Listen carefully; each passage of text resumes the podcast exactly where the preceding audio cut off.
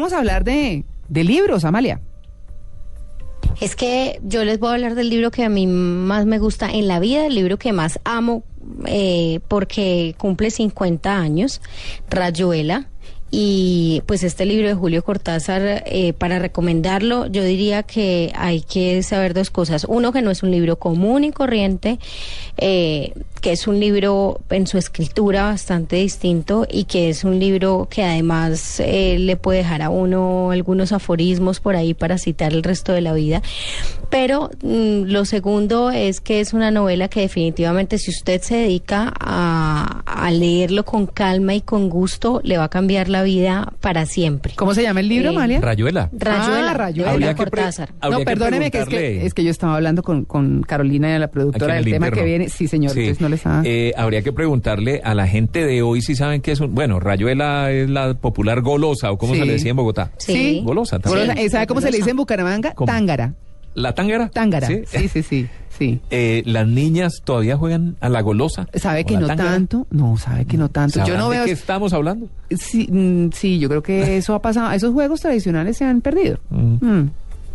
Pero bueno, el caso es que usted de todas formas le dicen rayuela y yo creo que mucha gente puede pensar en eso, porque pues eh, finalmente es lo que, lo que habíamos conocido. Es un libro precioso, es una novela que fue escrita en París mientras eh, sucedían los primeros años de la Revolución Cubana. Eh, Cortázar, digamos que tuvo bastante fe en la, re- en la Revolución Cubana eh, y tardó muchos, muchos, dicen que, que por lo menos em, dos años en terminar de, de, de- de confeccionar la obra y cuatro en terminarla porque es una novela... mm, que no solamente es una novela de amor, sino que es entendida como una, digamos, un montón de burlas a, los valores de la vida moderna y a los lenguajes convencionales que tenemos. Mm, Es un monólogo interior en algunos momentos, una historia muy bonita de un personaje que encuentra una mujer eh, uruguaya que quería huir y que de la que se enamora, y que creo yo que vive en uno de los eh, amores, los romances más lindos de la literatura. Y lo quería recomendar hoy porque, bueno, se cumplen 50 años de la obra y además eh, el 22 de febrero eh, se, pues se cumple el aniversario de la muerte de Julio Cortázar, eh, porque digo yo que él es uno de los mejores escritores de Latinoamérica, pero sabe que cuando le preguntaban, por ejemplo, a Gabriel García Márquez qué recordaba de Cortázar, eh, Cortázar, eh, perdón, Gabriel García Márquez dijo, era el hombre más alto que usted se podía imaginar en la vida, eh, con una cara de un niño muy perverso, muy perverso, y tenía los ojos muy separados como los de un novillo.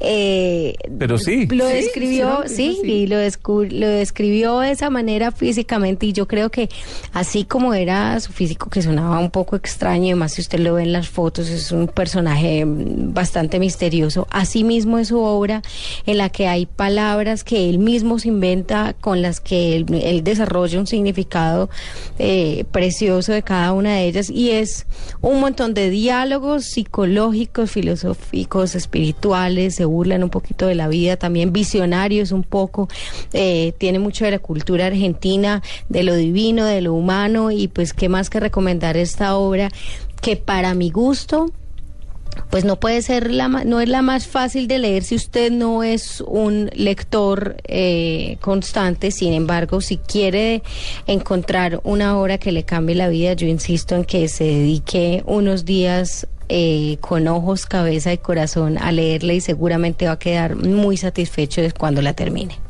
Claro. Releerlo. Releerlo.